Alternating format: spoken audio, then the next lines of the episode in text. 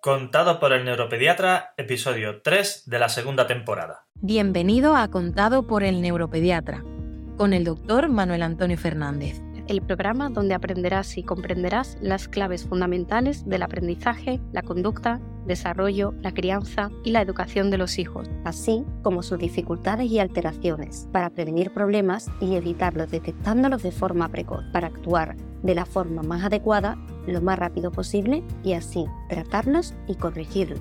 Todo esto guiados y acompañados por Manuel Antonio Fernández, el neuropediatra. Y un magnífico equipo de profesionales especializados en neurociencias. Testimonios en primera persona.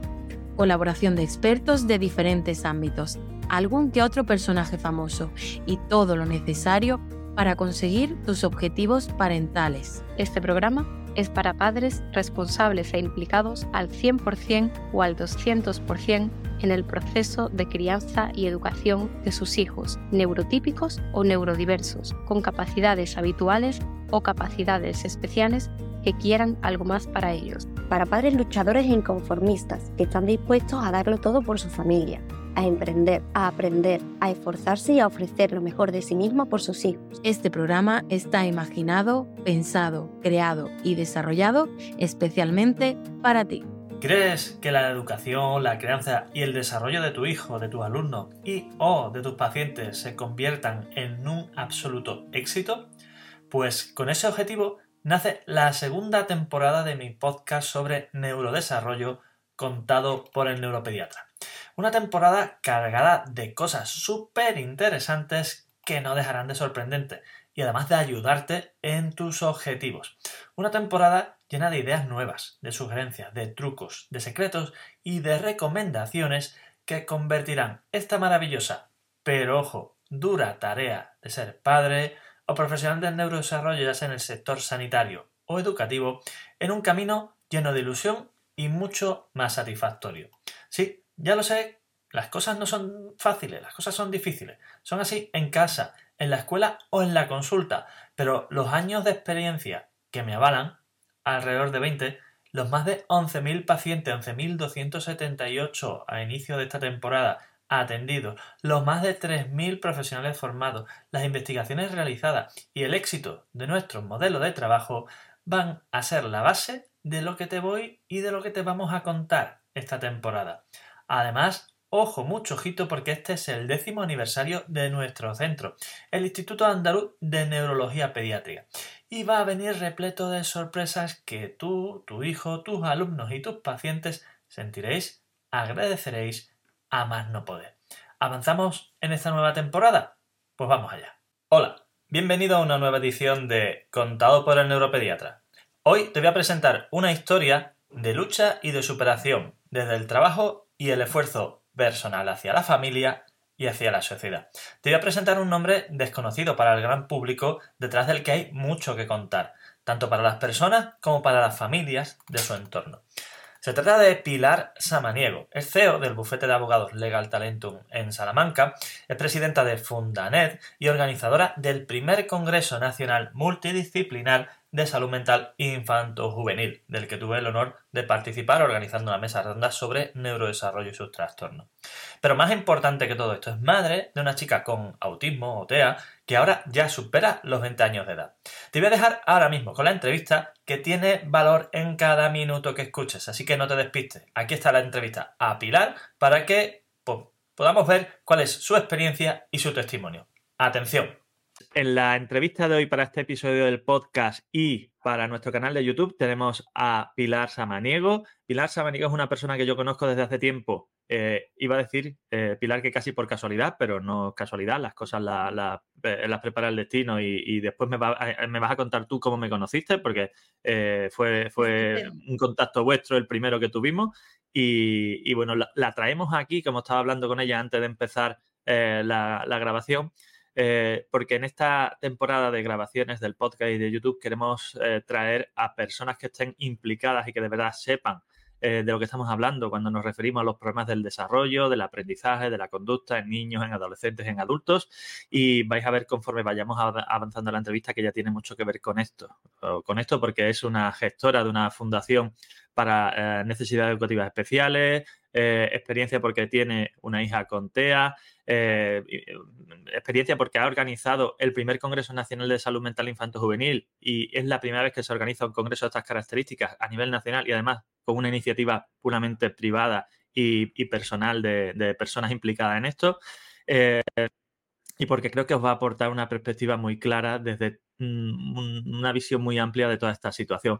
Así que muchas gracias, Pilar, por estar hoy aquí eh, y, espero que te resulte agradable la entrevista y que sea constructiva y productiva para todos los que están participando y para todos los que están gracias a, a, ti, Manuel, y daros la enhorabuena, sobre todo a ti, por tu gran eh, desarrollo profesional y sobre todo también por tu prestige como gran comunicador científico y que luego haces una gran labor de difusión y de apoyo a las familias. Así que nuestra gran enhorabuena y reconocimiento para ti y todo el equipo. Bueno, muchas gracias. Eh, de hecho, me ha hecho gracia lo de la divulgación, porque ahora, curiosamente, estoy metido precisamente en una otra iniciativa, esto que es escribir un libro sobre neurodesarrollo, eh, y cuando escribí la introducción eh, para ese libro, que me lo han encargado una editorial y demás, la respuesta del editor fue, mira, Manuel, esto está un escalón por debajo del nivel que esperamos para un libro de divulgación científica. Eso me sentó así, digo, me ha descuadrado un poco. Y, claro, eh, tiene todo su sentido. Eh, no, es lo mismo hablar en un podcast, en un vídeo y demás, que cuando tenemos que escribir un libro. Y la verdad es que yo lo hice con una perspectiva mucho más directa y cercana, pero bueno, es verdad que, bueno, ya está reescrito, ya está pendiente de nuevo que viene tendréis sorpresas sobre esto, ya, ya te lo conté. Genial, estaremos muy atentos, Manuel. Mira, yo quiero empezar eh, hablando de lo que nos unió inicialmente y que fue la organización del Congreso Nacional de Salud Mental Infanto Juvenil, la primera edición, eh, y en Salamanca. Eh, Pilar, cuéntanos o cuéntame, ¿qué te llevó a, plantearte esta situación y cómo empezó todo eso? Porque esto es, una cosa de trascendencia. Bueno, pues vamos punto por punto. Eh, fue el Congreso. Nosotros em, habíamos iniciado hace unos años, ah, celebrado una jornada sobre esta materia y después vino la pandemia, eh, ¿no? Famosa y, por y desgraciada que tuvimos todos que sufrir. Y después, pues dijimos, vamos a por un Congreso Nacional Científico, pero de carácter multidisciplinar que es lo que tú dices, que por eso fue pionero, porque siempre congresos nacionales de ámbito de salud mental eh, eh, hacen y desde hace muchísimos años, pero en el ámbito de la psiquiatría. Y aquí pues se nos encendió una lucecita, sobre todo por nuestra experiencia em, que tenemos dentro de la fundación, ¿no? Nuestra fundación es un centro sanitario, es una clínica eh, multidisciplinar donde aunamos psiquiatría, psicología, terapia ocupacional, fisioterapia, atención, temprana que va con terapia ocupacional, logopedia. Y por supuesto, bueno, pues tenemos el honor de que tú formes parte de la fundación como neurólogo pediátrico y que estamos nosotros, que vamos a decir, súper encantados y es un puntal para la fundación. Y, desde esa perspectiva multidisciplinar dijimos, ¿por qué no generarla para un congreso científico nacional? Y ahí fue, eh, bueno, pues cómo empezamos a establecer el contacto contigo, eh, que fue primordial y esencial, y junto con el resto de profesionales de distintas áreas sanitarias. Tú como neurólogo eh, infantil, otros vinieron en la rama, rama de psiquiatría, otros en la rama de psicología, eh, enfermería de la salud. Ramos dentro del, referente de psiquiatría, que es un, referente muy importante.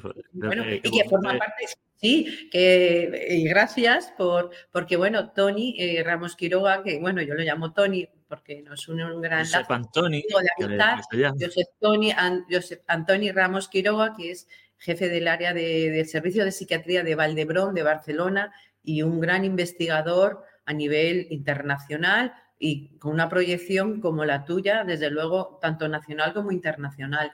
Por supuesto, vinieron otros grandes profesionales de distintas áreas, como hemos dicho, de sanitarias y también lo unimos con el mundo de la educación, porque creemos que eh, tiene que haber una simbiología y una unión entre la rama y el área sanitaria con la rama educativa y de servicios sociales. ¿no? Y en ese ámbito que nosotros trabajamos a nuestro nivel eh, aquí en la Fundación, lo quisimos desarrollar a nivel nacional. Y bueno, pues tuvimos la suerte de contar con grandes profesionales, tú uno de ellos, por supuesto, y bueno, pues tuvo un gran impacto a nivel nacional y también a nivel autonómico y, generamos nuevos cambios a nivel de política sanitaria, sobre todo en Castilla y León. Así que bueno, eh, eso fue eh, gracias a la conjunción de, grandes equipos, de grandes profesionales, que todos dieron el do de pecho, por supuesto, también desde nuestra humilde posición como organizadores por parte de la Fundación, y, ahí estuvimos todos. Fue un, planazo y, una gran suerte contar contigo y con el resto de profesionales. De hecho, te iba a preguntar por eso, por la repercusión y conclusiones del Congreso, pero antes hay eh, un aspecto que creo que, es eh, de, alto valor tener en cuenta. Eh, dentro de lo que es el lema del Congreso se habló de la prevención como clave de la superación y sobre todo la necesidad de hacer visible todo esto a, la sociedad y dentro de la sociedad, que esto ya lo añado yo de mi propia cosecha, aunque tú lo piensas seguro, porque lo hemos hablado en, más de una ocasión, a las instituciones y a la política, que, parece que a veces no están cerca de la, de la sociedad. Te comentaba antes, el gran impacto es a nivel que se dio fue a nivel sobre todo político. En Castilla y León, bueno, vino el presidente autonómico a inaugurar el Congreso eh, y bueno, pues desde ahí también el consejero tomaron muy buena nota, se les llevó las conclusiones del Congreso, que todos disteis, por supuesto, y elaborasteis y eso generó un cambio a nivel de política sanitaria, es lo que antes he querido decir, que a lo mejor no me he expresado bien, pero quiero aquí puntualizar mejor. Entonces, em, claro, nuestra fundación eh, trabajamos para generar impacto, no solo en las terapias individuales, sino a nivel comunitario. Y bueno, pues eh, tenemos otros proyectos que se desarrollarán para el 2025 y que, bueno, contaremos, por supuesto, con, contigo, con Tony y con grandes profesionales que se unirán. Así que, bueno, eh, paso a paso y generando siempre redes de trabajo y sinergias para, generar, desde luego, impacto y evolución y visibilización. Perfecto, porque además, eh, esto no lo sabes tú, pero yo en 2025 eh, cumplo 10 años en el centro que inauguramos aquí en Sevilla y el curso 2024-2025 queremos que sea un curso eh, desde nuestra perspectiva de impacto e intensidad y tenemos muchas ideas que planificar con las que ya te tenemos en cuenta, así que ya te contaré. Gracias, un honor, un honor para nosotros. Mira, y cambiando un poco de, tercio con esto, porque lo del Congreso, ah, la verdad es que fue eh, una repercusión, una revelación para mucha gente dentro del área del neurodesarrollo, porque eh, no quiero dejar de, nombrar también a, la parte social que, has referido tú también con plena inclusión y demás, y, la labor que, hacen, que, quiero que desde aquí, desde los profesionales sanitarios, eh, les quede claro que, lo valoramos. Pero ahora mismo, enlazando esto, queríamos hablar también de la perspectiva Ah, de, una madre, eh, de, un, niño con TEA, en este caso de una niña, ¿no? Ah, tú organizas este congreso, eh, gestionas y participas en el desarrollo Fundanet y demás, pero todo esto tiene un origen en una situación personal eh, repercusión, ¿verdad? Sí, sí. Como es una experiencia, como decís en, vuestra profesión empírica, ¿no? Vital. Eh, soy madre eh, de tres hijas y mi hija menor, que es una joven de 23 años, es una joven con autismo. Bueno, pues hemos aprendido mucho, por supuesto, y, y fue desde luego la inspiración, ¿no? De lo vivido y de lo experimentado a lo largo de los años pues quisimos, eh, tanto mi marido y yo, abrir esta fundación para crear aquello que nosotros no tuvimos. ¿De acuerdo? Entonces, eh, eso eh, mm, fuimos desde Salamanca, ¿no? que es donde está ubicada la sede, creando mm, paso a paso. Nosotros vamos a hacer siete años también de puertas abiertas y, y bueno, siempre los inicios son costosos, y de mucho trajín, de contactos, de reuniones, etcétera. Pero bueno, aquí estamos siete años después dando un servicio a la comunidad y por supuesto que la experiencia vital pues es un grado, como todo en la vida, por supuesto, y que hemos aprendido a valorar y tener una visión muy distinta de la vida y de las personas y de ver con ojos y gafas, mejor dicho, de inclusión. Esa es la realidad. Y eso es lo que también trabajamos y queremos difundir y promocionar desde nuestra fundación, la inclusión a todos los ámbitos, porque para desarrollar después la inclusión laboral siempre abogo, y eso ya toca en mi rama ah, jurídica, también soy abogada, eh, si no se aboga por los derechos fundamentales a, todos los individuos, sean eh, con discapacidad o con diferentes capacidades, pues mal vamos en la sociedad. Y eso solamente se puede inculcar desde la más tierna infancia, desde la etapa infantil. Y ya desde un punto de vista, desde la fundación y desde el mío personal como abogada, eh, siempre reivindico que la plena inclusión es desde la infancia. Y eso se tiene que trabajar en la educación, es decir, en el sistema educativo. Y ahí se van dando pasos, siempre hay nuevas leyes orgánicas eh, que, bueno, que es, eh, ahí es muy complejo, ¿no?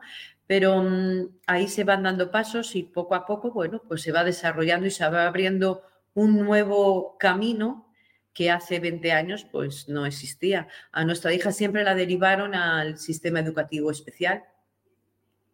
Bueno, pues hubo que pelear con el sistema educativo y desde luego nos plantamos que iba a un colegio ordinario donde iban mis otras hijas, también cabía mi hija con eh, capacidades diferentes. A mí me gusta decir capacidades diferentes, porque discapacidad mm, ya también es un término que con el tiempo se dejará de usar. Y, mm, y por supuesto, mm, siempre era, digo como madre, y aquí mi lema, donde si mis hijas están las tres igualmente en el ámbito familiar, porque no van a estar en el ámbito social y en el ámbito educativo? Bueno, pues lo peleamos, lo luchamos y hubo que hacer mm, muchos equilibrios en la cuerda floja, pero bueno, después el sistema llega un momento que, te dice, ala, ya he cumplido 16 mm, años, ya no hay más que hacer, 15 años. Bueno, pues ya dijimos, pues bueno, aquí sigue en la fundación recibiendo sus terapias, por supuesto, y, formándose. Pero lo quiero extrapolar esta circunstancia vital, vivida, y es por lo que trabajamos en la Fundación, que la inclusión se trabaja desde el sistema educativo. El sistema educativo tiene que ser inclusivo, que es un tema espinoso porque, bueno, otras familias, eh, lógicamente cada uno con sus circunstancias vitales, personales, eh, otras por mantener el sistema de educación especial, pero nosotros desde la Fundación abogamos y reivindicamos el sistema inclusivo y una educación eh, general para todos, no especial. La especialidad se trae dentro de la normalidad. Y ya no me extiendo más, Manuel, porque yo soy. No, de hecho estoy mirando abajo porque mi profesión me puedo enrollar mucho. No te preocupes, no te preocupes. De hecho, si yo no te corto, es que lo que estás diciendo es interesante. Así que tienes completa libertad. Pero estoy tomando nota y por eso estaba mirando hacia abajo, porque has tocado tres temas que creo que son fundamentales. ¿vale? Eh, y voy a empezar por el último, el tema de llegar a los 16 años y te buscas la vida. Eh, seguro que recuerdas la primera diapositiva que puse en el Congreso, que era una, que, yo le llamo los caminos de la vida. Eh, sí de cómo era el camino de una persona con un trastorno del desarrollo, de cómo era el camino del sistema sanitario y de cómo era el camino del sistema educativo, que por supuesto no tenía nada que ver con las necesidades. Fue muy ilustrativa. Eh, gran impacto. Es fundamental que seamos conscientes de la necesidad que tiene eh, el sistema, no de adaptarse, sino de ser más grande para que quepa más personas. ¿vale? Eh, ¿Por qué? Porque todavía hoy en día y tengo ahí anotado en, mi lista de cositas pendientes grabar un vídeo para explicar modalidad B con apoyo sí, modalidad C no. Es decir, niño con trastorno en el desarrollo solo tiene que estar en una aula específica o en un centro de educación especial cuando no pueda de ninguna manera el sistema ordinario hacerse, hacerse cargo de esa situación. Pero para eso el sistema ordinario tiene que contar con los medios necesarios para cubrir esas necesidades. Porque es que nos encontramos cada día en la consulta, chicos o familias, mejor dicho, que en las que el centro le está presionando, y digo porque hoy me ha escrito una familia por Open Salud para comentarme. Esas presiones las hemos recibido en primera persona, ¿eh? Sé de lo que. Eh, diciéndome que habían tenido que contratar una abogada para eh, decirle al centro educativo que no iban a aceptar más presiones de la trabajadora social del equipo de orientación para que metieran a su hijo en una aula específica porque encima ya estaba empezando el, centro educativo a poner en duda las capacidades eh, de cuidado de la familia sobre su hijo. Eh, es una manera de te voy a presionar con la administración pública para que entres por el camino que queremos. Y, sí, sí, eh, que son así de crueles, así de crueles, pero lo, he vivido como padres, con mi marido, igual, en primera persona. Y, y, es duro, claro, porque es que te das contra un bloque de hormigón que es el sistema. Entonces, em, bueno. Cuando muchas veces las leyes están mejor hechas de lo que se aplican, aunque no sean perfectas. Sí, y, con ello no quiero criticar al sistema educativo porque es muy importante que el sistema educativo español, por supuesto, como el sistema sanitario, todos eh, trabajan eh, siempre dando lo mejor de sí, ¿eh? pero es cierto que la legislación va modificándose, siempre va por detrás de, de, la, de lo que la sociedad demanda, pero llega. Llega un poquito mm. siempre con retraso, pero llega la legislación. Y bueno, se van dando pasos. ¿El sistema educativo se va adaptando? Sí. ¿Va, ¿Ha habido una evolución muy positiva? También. Eh, también en el mundo sanitario. Eh, es decir, la sensibilidad va entrando, es siempre más costoso, pero va, vamos por el camino correcto. Y después, pues bueno, son temas tan generales eh, y tan complejos, por supuesto, que estamos hablando que también que temas competenciales, autonómicos, es muy complejo, pero que vamos por la dirección. Yo siempre soy de las personas que veo el vaso medio lleno. Medio, no vacío, sino medio lleno, para arriba. Entonces, dentro de esa psicología positiva hay que trabajar y hay que confiar que el sistema tanto educativo y sanitario, por supuesto, va avanzando para llegar a una plena inclusión, que el más costoso es en el sistema sanitario, eh, educativo, perdón. ¿Por qué? Porque se necesita que el sistema ordinario, como dicen para los neurotípicos, tenga mayores recursos económicos. ¿Y eso qué implica? Pues un mayores recursos dirigidos de los presupuestos generales del Estado. Entonces, pues bueno, el tema económico, el tema social, es una lucha constante y bueno, siempre se va avanzando.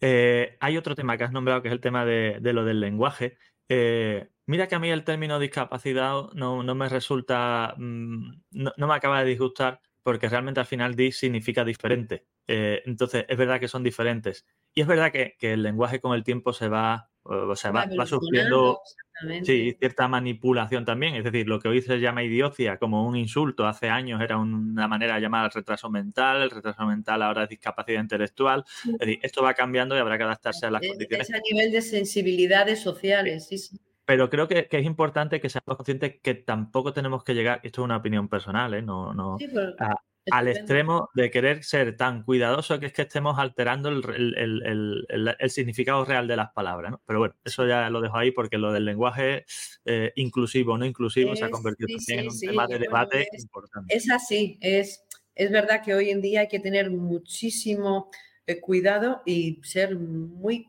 puntuales, muy puntuales con las terminologías. Si no, que se lo digan a Susana el otro día. Pues, eh, soy muy consciente de ello y, trabajamos eh, desde la rama jurídica, claro, eh, con detalle, con detalle en la terminología y a lo mejor es más y una deformación profesional. Digo que, que si no que se lo digan a Susana Griso el otro día cuando entrevistó al chico este que se supone que tiene autismo y le dijo, tú comparado cuando una persona normal y el chico le dijo, oh, no me gusta que no me digas normal. en fin, eh, algo he visto, no, no, la verdad que no, no tengo tiempo para ver mucha televisión. pero voy a grabar, quiero grabar un vídeo sobre eso porque tengo mi opinión sobre si ese niño es autista o no. Pero bueno, eso ya es muy, muy, muy largo de contar. Sí, sí. Mira, eh, volviendo atrás, si, y lo has nombrado antes un poquito ah, hace un momento, si estuvieras en el punto de partida eh, de la situación que has recorrido con tu hija, eh, ¿qué habrías cambiado en ese momento, más allá de esos recursos que habéis puesto vosotros en marcha con la fundación y demás? ¿O qué te gustaría que te, habrían, que te hubiesen contado y que tener a tu disposición? En, eh, en mi experiencia, em, en el recorrido, como hemos dicho antes, vital, yo ya no cambiaría nada, porque bueno, eh, cada vamos dando los pasos conforme en ese momento vas racionalizando y con tu experiencia, ¿no? Todos cometemos equivocaciones, por supuesto, pero em, en este ámbito, mm, nosotros, cuando nuestra hija era pequeña, pues fuimos llamando, empezó con dos años en logopedia, porque vimos que había algo pasaba, ¿no? Entonces, tuvo por eso el lema de nuestra fundación, que lo pusimos para el Congreso, la detección precoz es clave de la superación, eh, a nivel personal lo pusimos en práctica. y eso fue, eh, sinceramente, una inspiración, que sin lugar a dudas. Y ya nuestra hija es verdad que con dos años empezó a ir a logopedia y ha tenido una evolución muy positiva. Ha tenido periodos de crisis, bueno, pues eh, altibajos también pero bueno, siempre luchando y apoyando. Y después la fundación, pues no ha sido más que el reflejo de lo aprendido con nuestra hija. ¿eh? Y que, ah, lógicamente, el tener la fundación es eh, un plus eh, muy enriquecedor para todos los que trabajamos en ella. Somos un equipo de 20 algo personas, veintitantas personas, y todos aunando nuestra experiencia profesional junto con nuestros recursos y, damos cabida a más de 70 familias. Y bueno, pues increciendo, generando impacto, trabajando para llevar eh, una mayor sensibilidad a, la comunidad, al ámbito político, por supuesto, también. Y yo no cambiaría nada, Manuel, con los ratos buenos, los ratos malos, con las experiencias positivas, negativas. Siempre dicen que las experiencias negativas, desde luego, es de lo que más se aprende y te hace crecer mucho más y fortalecerte como persona. Y a nivel profesional, por supuesto. ¿Y que te hubiesen contado en ese momento algo nuevo, algo diferente, algo que tú dijeras ahora, mira, si hubiese sabido esto entonces? Pues eh, después cambió porque, a ver, claro, nuestra hija ya tiene 23 años y, estamos hablando de hace más de 20 años para atrás y ha habido una evolución. En desde ese área, muchísimo. Exacto. Ya no solo de sensibilidad social, sanitaria, educativa, sino también en el ámbito de la investigación. Entonces, eh, ha habido un desarrollo eh, exponencial muy significativo para mejor. Y mm, lo digo porque, bueno, pues se crearon ya también los test para pasarlos a menores de año y medio. Entonces, cuando mi hija tenía año y medio, dos años, no había nada. Entonces, no hubo un diagnóstico más o menos definitivo hasta los siete años. Y, y, aunque después, como ya esto me voy a mi ámbito familiar, como madre, como padre, ya te da igual que te digan tiene eh, pues, esta alteración, este trastorno, es decir, es tu hija, es, ya lo mismo. Llega un momento que te que dices, bueno, viene bien para el tema fármaco, de farmacopedia, ¿no? De decir, pues qué tratamiento eh, se le da mejor para que su evolución en el día a día tenga una mejor respuesta. Pero ya después que te digan, por ejemplo, ¿eh? Eh, con autismo, sin autismo. Llega un momento a los padres que te da igual. te da siempre que sepas lo que tienes que hacer.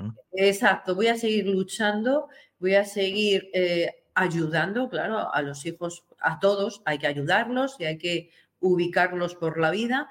Y, y ahora, pues bueno, 23 años después, pues claro, ha evolucionado la investigación y, y eso pues es muy positivo para el resto de, personas que tienen otra discapacidad y que en el mundo sanitario, en el mundo médico, pues la investigación va abriendo muchas puertas, por supuesto.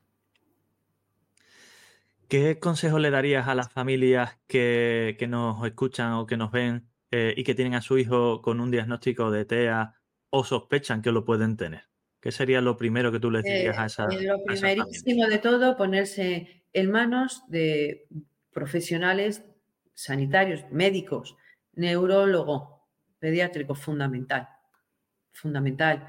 Eh, psicólogo, también. Y psiquiatra, pues lógicamente también. Es decir, son las tres ramas, yo creo que, que hacen el puzzle necesario para atender de forma completa a, un menor, o bueno, en este caso pues estamos hablando ¿no? del mundo infantil que puede tener alguna discapacidad o alguna alteración neurocognitiva. Y el primer filtro, nosotros también estuvimos aquí en Salamanca, no quiero dejar eh, olvidado a, a nuestro neurólogo pediátrico eh, que estaba aquí en el hospital de Salamanca, que fue, pues, lógicamente, un gran valedor para llevar a cabo distintas intervenciones, em, distintas, em, distintos diagnósticos para evaluar a, nuestra hija, la evaluaban periódicamente. Y, y fue desde neurología pediátrica fue nuestro puntal. Así que, sin lugar a dudas, el consejo que siempre da la Fundación es que los profesionales hay que acudir a profesionales y para tener un diagnóstico correcto, porque el diagnóstico es un antes y un después, ¿de acuerdo? Para tratamientos, para evaluaciones, para eh, llevar a cabo terapias, terapias eh, que avancen en el desarrollo de esa persona y cuanto antes se avance, mejores resultados se conseguirá. Eso ya lo, vemos aquí en la Fundación día a día, pero también desde mi ámbito personal, familiar, lo hemos visto con nuestra hija. Es fundamental. El diagnóstico precoz temprano da lugar a que las terapias, eh, tratamientos, evaluaciones sean mm, las correctas para empoderar, empoderar empoderar a esa persona y que vaya por en un camino que vaya adquiriendo más habilidades, más conocimientos, mayor nivel de adaptación, porque bueno, pues la vida es lo que tiene, todos nos vamos eh, adaptando, ¿no? Eh, día a día y, y, así vamos por la vida adaptándonos, pero estas personas con alteraciones eh, o con discapacidad, como lo queramos definir, necesitan un apoyo plus y un tratamiento plus y se puede avanzar muchísimo cuanto más, eh, iba a decir, cuanto antes se empiece con ellos a trabajar. De hecho, yo creo que ese es uno de los, de los, cambios de paradigma importantes que tenemos que tener hoy presentes, que no es que un niño con problemas de lenguaje hable mejor, que no un niño con problemas sociales se relacione mejor, que un niño con déficit de atención se concentre más, sino que consigamos cambiar cómo evoluciona su desarrollo neurológico, que hoy en día con las terapias, pues tratamientos y demás que tenemos se puede. Y eso es un, cambio de paradigma importante. Por supuesto, eh, nunca marcarse barreras, porque a nosotros cuando era, quiero hacer un pequeño inciso, eh, un pequeño inciso, cuando era nuestra hija pequeña nos dijeron que no iba a aprender a hablar, que no iba a aprender pues, ni sumar ni restar, y bueno, eh, y nuestra hija, pues, es muy sociable, pero es que eso se ha trabajado desde los dos años. Em, ha aprendido a sumar, es decir, hizo hasta los 16 años todas las etapas educativas y, por supuesto aprendió a leer, a escribir, a cantar, a dibujar y es decir... A que ha hecho la eh, exposición de los cuadros. exacto, pero que mm, poner barreras a una persona decir, no va a poder, a mí eso... Mm, yo ¿Quién sabe, verdad? No, es que eso me parece discriminatorio de base. Eh, mira, perdona que te interrumpa en eso porque cuando se habla de, las etiquetas, de si se etiqueta a un niño, si es bueno, si es malo, si es regular, eh, yo siempre digo lo mismo y eh, en relación a lo que tú estabas comentando. El problema no es la etiqueta. El problema no es decir que el niño tiene TEA, que el niño es tal. No, el problema es que esa etiqueta sea equivocada o que asignarle la etiqueta haga que la gente que está en su entorno asuma una serie de limitaciones que no le corresponden, ¿vale? Mm, Correcto. cuando vemos a niños con diagnósticos... Eso es discriminatorio, eso es discriminación. Discriminación encubierta.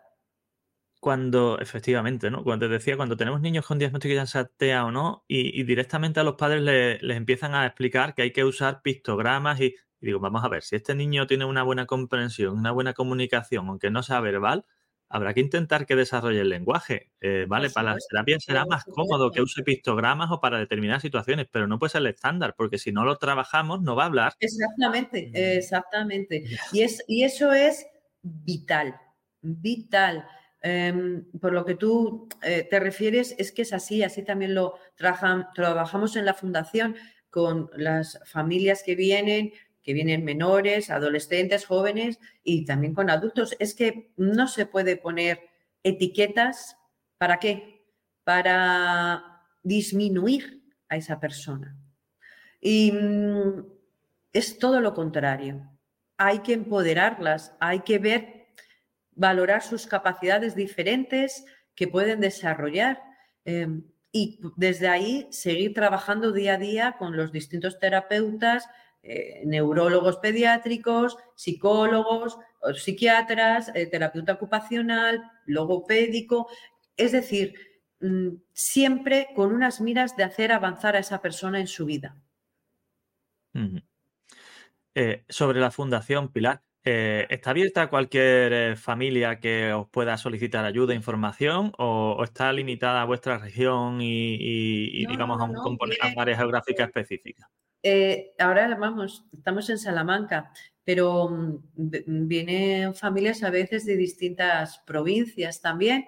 Y mm, bueno, tenemos otros retos, queremos pasar al ámbito nacional y bueno, con el tiempo, pues eh, paso a paso. Eh, queremos establecernos también en Madrid, pero bueno, eso es un futurible que hay que trabajar muchísimo. Mm, y aquí, lógicamente, la fundación se creó es una organización sin ánimo de lucro, entonces es una entidad sin fines lucrativos y mm, trabajamos en coordinación con los servicios sociales de la Junta de Castilla y León, con los servicios sociales del Ayuntamiento de Salamanca, tenemos convenios, también trabajamos con la universidad, con, con la Facultad de Psicología, con la Facultad de Educación. Y en estos casi siete años eh, hemos abierto muchísimas barreras muchísimas. Y, ahora mismo estamos a punto de formar parte de Plena Inclusión, que estamos esperando ya eh, que en febrero nos den eh, la resolución oficial, pero bueno, eh, contamos ya con ello. Mm, hemos empezado a formar parte del clúster, aquí se llama un clúster CIVI, que es para desarrollo de investigación tecnológica. Bueno, pues es decir, trabajando día a día con constancia, con ganas y con mucho empeño. Y la verdad, dándote las gracias siempre a ti también por tu gran apoyo y sobre todo por tu enorme esfuerzo y trabajo que haces diario, tanto en tu instituto como también aquí en la fundación, vamos logrando objetivos y todo generando impacto para la comunidad. Eso es nuestro fin. Y a nivel legal, eh, eres abogada, tienes experiencia en todo esto, has vivido, has pasado por esa situación personal y demás. ¿Qué hace falta en el ámbito legal, más allá de, X normativas, etcétera, ah, para que eh, estos chicos con necesidades específicas, diferentes, etcétera, eh, realmente estén como necesitan? En el ámbito legal, es decir, las leyes tanto nacionales como europeas, porque estamos dentro del marco de la Unión Europea, los derechos están súper reconocidos y protegidos. Es verdad. Eh, cualquier persona le protegen los derechos fundamentales, tanto de la Constitución nuestra española como de la Constitución europea y del ámbito, pues lógicamente, de la Convención de Derechos Humanos. Pero la praxis después es lo difícil, ¿no? Es cuando hablábamos que eh, que tú comentabas antes que una familia había contratado a una abogada porque estaba luchando contra el sistema educativo o por, ciertos problemas que había en el colegio. Bueno, pues la verdad que el sistema eh, legislativo nuestro ampara, y ampara muy bien, porque hay eh, sentencias tanto del Tribunal Supremo como del Tribunal de la Unión Europea que lógicamente hay que llegar al extremo, ¿no? Es decir, ir hasta las altas instancias, pero cuando es necesario se va. Y el sistema, en este caso, los tribunales amparan, porque los derechos fundamentales son inviolables, intocables. Y eso es la mayor garantía. Y por supuesto, también nosotros trabajamos porque, eh, como dicen, los derechos fundamentales a tener una buena salud mental es que es un derecho fundamental. Y ahora mismo hay una gran sensibilización, que esto ha sido también a raíz de la pandemia, que es cuando ha salido eh, la punta del iceberg a sumar y todos asustados, por supuesto, porque, bueno, ha salido el último informe publicado ahora en noviembre del 2023 del Instituto Nacional de Estadística, donde las tasas de muerte por suicidio van increciendo. Eso es aberrante, ¿eh? Eso es un fracaso de la sociedad. Es un fracaso de todos y sobre todo del sistema a todos los niveles. Eh, y, cuando te dicen que ha pasado, eh, ahí están los datos publicados, que ha aumentado el nivel de muertes por suicidio en jóvenes y adolescentes, a, mí se me ponen los pelos de punta. Porque eso es un fracaso. Un fracaso. Y aquí, y, es que a todos nos llega de oídos. Eh, hace unos meses, pues me comentaba unos amigos que el hijo de un amigo suyo había dejado la carta y que se suicidó. Un joven de 16 años. Por Dios. Pero bueno, es que esos son 79 jóvenes que se han suicidado. Claro que lo hacen. Mira, yo estaba revisando antes de No tenían que haberse muerto por suicidio, que es como se tiene que decir. Muerte por suicidio. Porque es aberrante. Es incontestable. Eso no lo podemos soportar. Y Mira, te voy a leer unas, unas, palabras. A ver, eh, lo tengo por aquí. Espera. Eh, esto es un caso que me ha pasado una de las psicólogas que trabaja conmigo en mi centro de esta mañana. ¿Vale? Yo superviso todos los casos que ocurren en mi centro, evaluados por otro compañero. Y eh, dice la. Es una chica. Estoy cansada, es una evaluación por déficit de atención. Estoy cansada de trabajar, no llegar a los resultados que me merezco. Estudiar para mí se convierte en un infierno. Todo esto lo ha escrito ella. ¿eh? Sobre todo eh, cuando tengo eh, mucho tiempo o muchos días antes del examen, ya que no sé por qué, pero no soy capaz de rendir y de estudiar. ¿Dónde estoy aquí? los de punta, de verdad, Manuel. Tardo mucho en todo, estudiando, haciendo esquemas, reteniendo contenido. Me frustro eh, y me afecta. Eh, me, está costando leer porque mm, en la, escritura también tiene sus su dificultades y, me cuesta. Realmente me afecta todo mucho y pienso mucho las cosas. Odio mi mente porque no para, no me deja descansar. Mi vida se ha convertido en un infierno, no tengo ganas de nada. Estoy perdiendo las ganas de todo, incluso de las cosas que más me gustan hacer.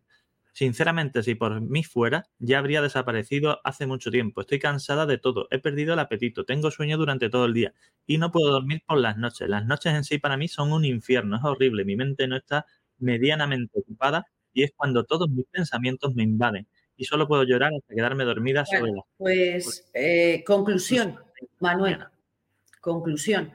Eso es que lo hacemos mal. Los hacemos, ¿qué 17, ¿eh? Los adultos, los adultos viviendo toda la vida.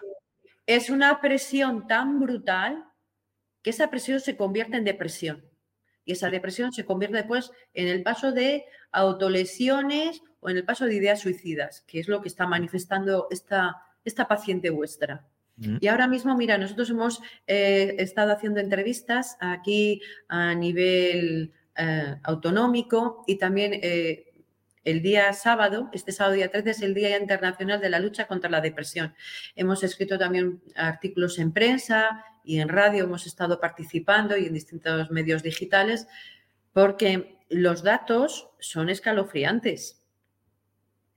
Em, pero em, datos para adultos como datos para menores. Es que, no sé, em, es decir, la, la depresión siempre ha existido como enfermedad mental y así viene ya, como apuntamos, desde la antigua civilización eh, romana. Hasta el punto que creo que, creo que, tú lo sabes, pero no sé si lo hemos hablado alguna vez. Yo estoy en tratamiento antidepresivo porque el fallecimiento de mi madre hace un tiempo me ha repercutido de forma muy intensa.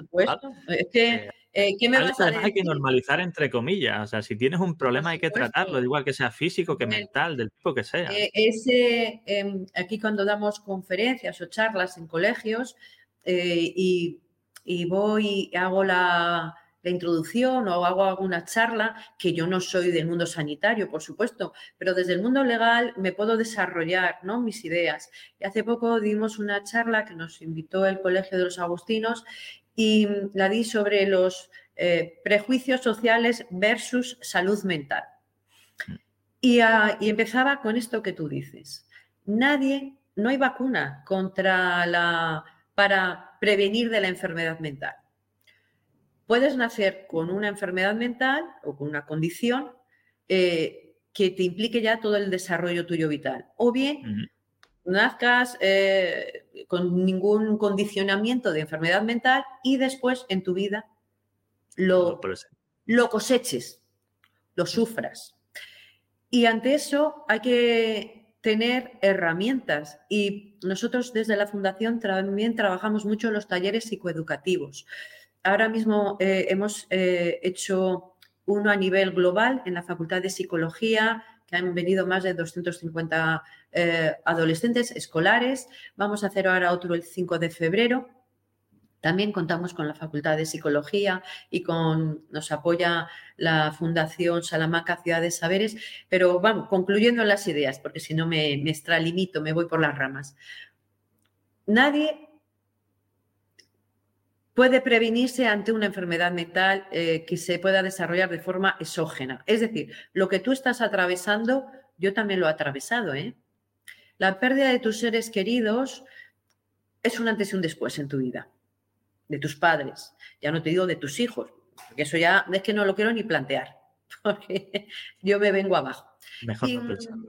y, se lo comentaba yo el otro día a estos chicos del Colegio de los Agustinos, Digo, antes o después os vais a enfrentar con problemas vitales, laborales, de pareja, de familia, y tenéis que tener herramientas conocidas que os puedan ayudar. Y en el momento cuando sea necesario, acudir a profesionales, eh, porque para eso están. Es decir, cuando nos duele la muela, ¿dónde vamos?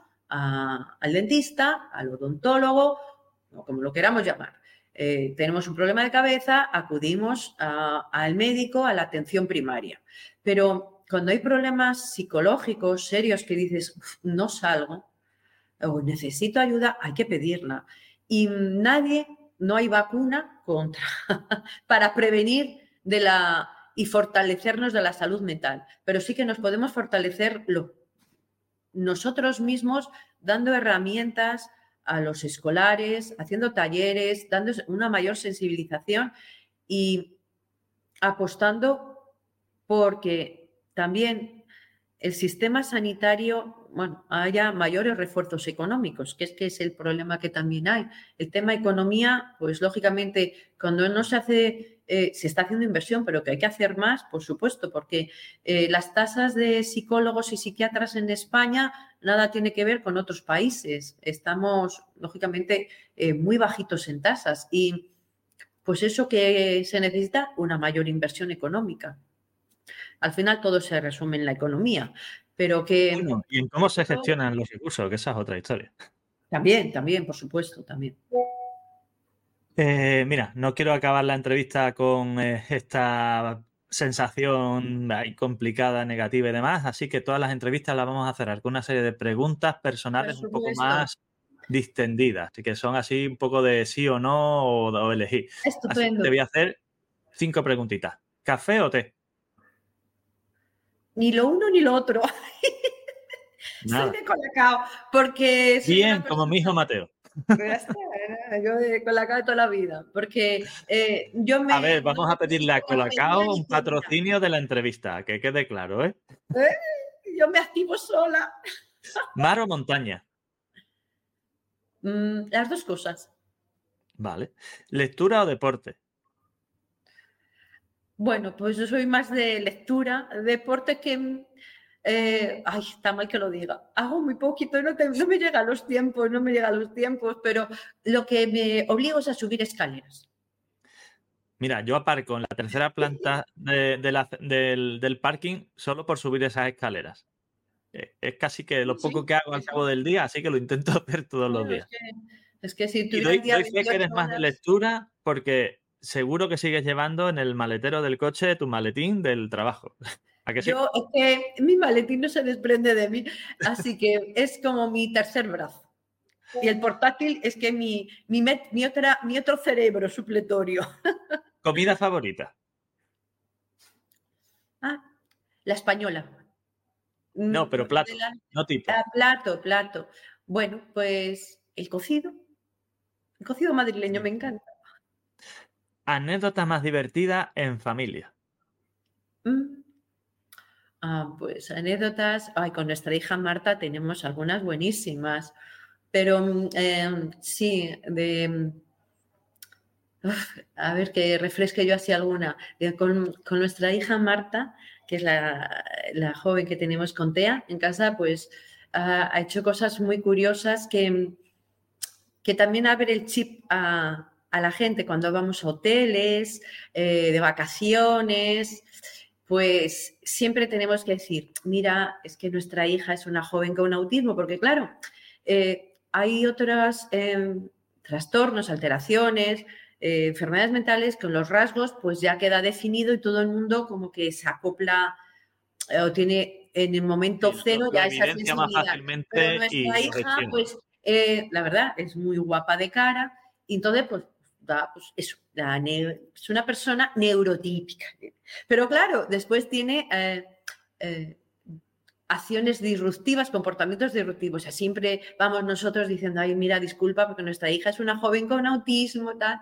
Y después dice Marta, sí, soy una joven con autismo, ¿qué pasa? Y ya, ya está, todas las barreras fuera. y ya, pero de esas anécdotas de temas en vacaciones, etcétera, con nuestra hija Marta, muchas, muchas. Y muy buenas, muy buenas, que dices tú, bueno, pues bueno, cómo somos socialmente y cómo eh, ella dispara y todo el mundo se queda ¡uh! impactado.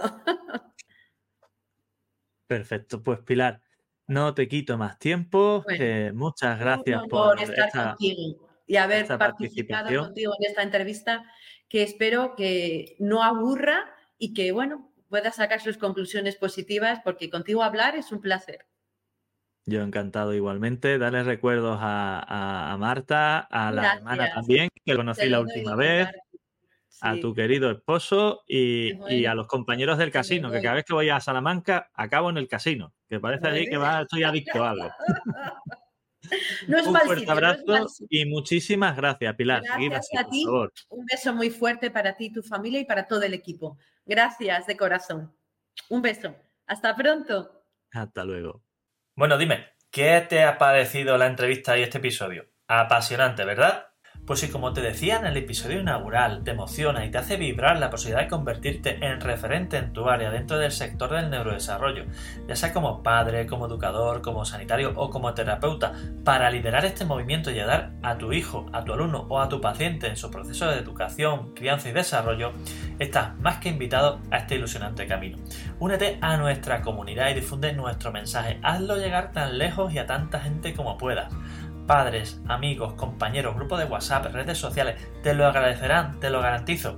Y si quieres profundizar en alguno de los puntos que tratamos en este podcast o necesitas ayuda para la evaluación, el diagnóstico, la terapia o el tratamiento, ya sea presencial o online, de problemas de aprendizaje, conducta, maduración, desarrollo, relaciones sociales o autoestima, y también para situaciones específicas como el TDAH, la dislexia, la alta capacidad, el retraso madurativo, el autismo, las PERS, la epilepsia, la migraña o los trastornos del sueño, ponte ahora mismo en contacto con nosotros en elneuropediatra.es, donde además también encontrarás cientos de artículos de gran claridad, de gran información y de gran relevancia sobre estos temas y algo aún más importante, guías de orientación para familiares eh, de apoyo en el camino de estos procesos. Y además, Me tienes en YouTube, en Facebook, en Twitter eh, o X, como se llama ahora Instagram, LinkedIn y hasta TikTok. Y por si fuera poco, estamos también en nuestro canal de difusión que acabamos de abrir y que estamos desarrollando y que desarrollaremos a lo largo de esta temporada en WhatsApp. ¿Qué más se puede pedir?